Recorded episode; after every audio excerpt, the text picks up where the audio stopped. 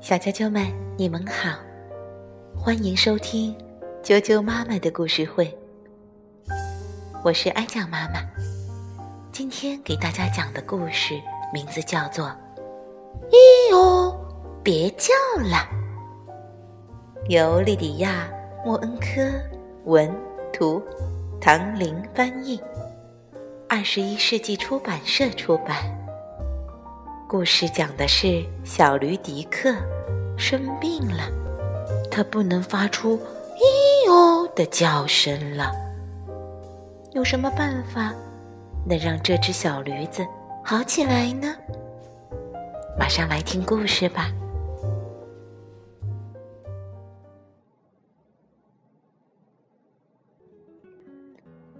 咦哟，咦哟，我不需要闹钟。我有小驴迪克，每天早上同一个时间，它准会叫醒我。我的邻居也不需要闹钟，每天早上同一点钟，小驴迪克准会叫醒他们。咦哟，咦哟！包院小姐说：“那叫声。”吵得他精神紧张。抑郁夫人说：“那叫声吵得他头都疼了。”伤心先生说：“那叫声吵得他耳朵爆炸。”前几天，他们敲开我家的门，数落了一通迪克的罪状。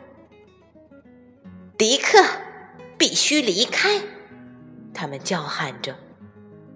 不行，我说，不行，不行，不行。迪克，别担心，我说，不管他们说什么，我都不会送你走的。昨天早上我起晚了，我觉得事情有些不妙。你怎么没叫醒我，迪克？你的衣友哪里去了？还在想那些讨厌的人吗？迪克不回答，他看起来很悲伤。我决定带迪克去动物医院，那里应该能帮助他。医生给迪克量体温，查他的耳朵，听他的心跳，看他的喉咙。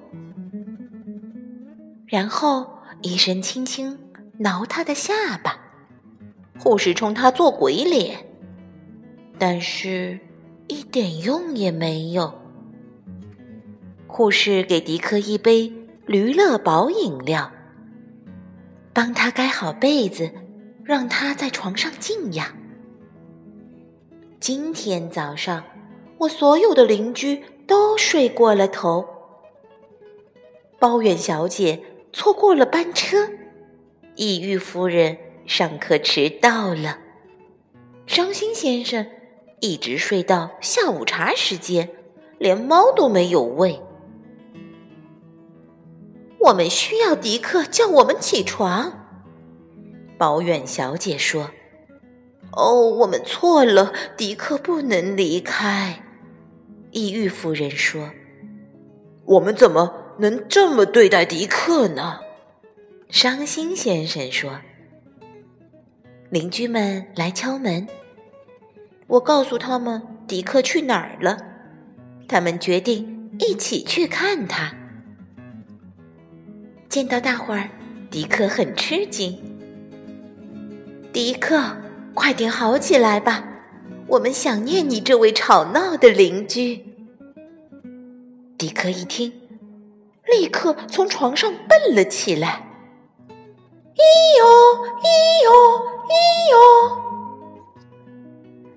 迪克的病已经好了，医生捂着耳朵大喊着，想盖过迪克响亮的叫声。哦，他必须马上回家。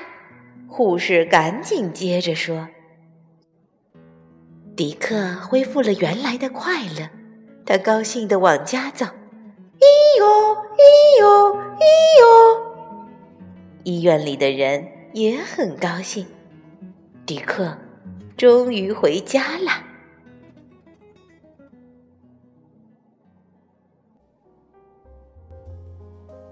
小啾啾们，今天的故事就讲到这儿。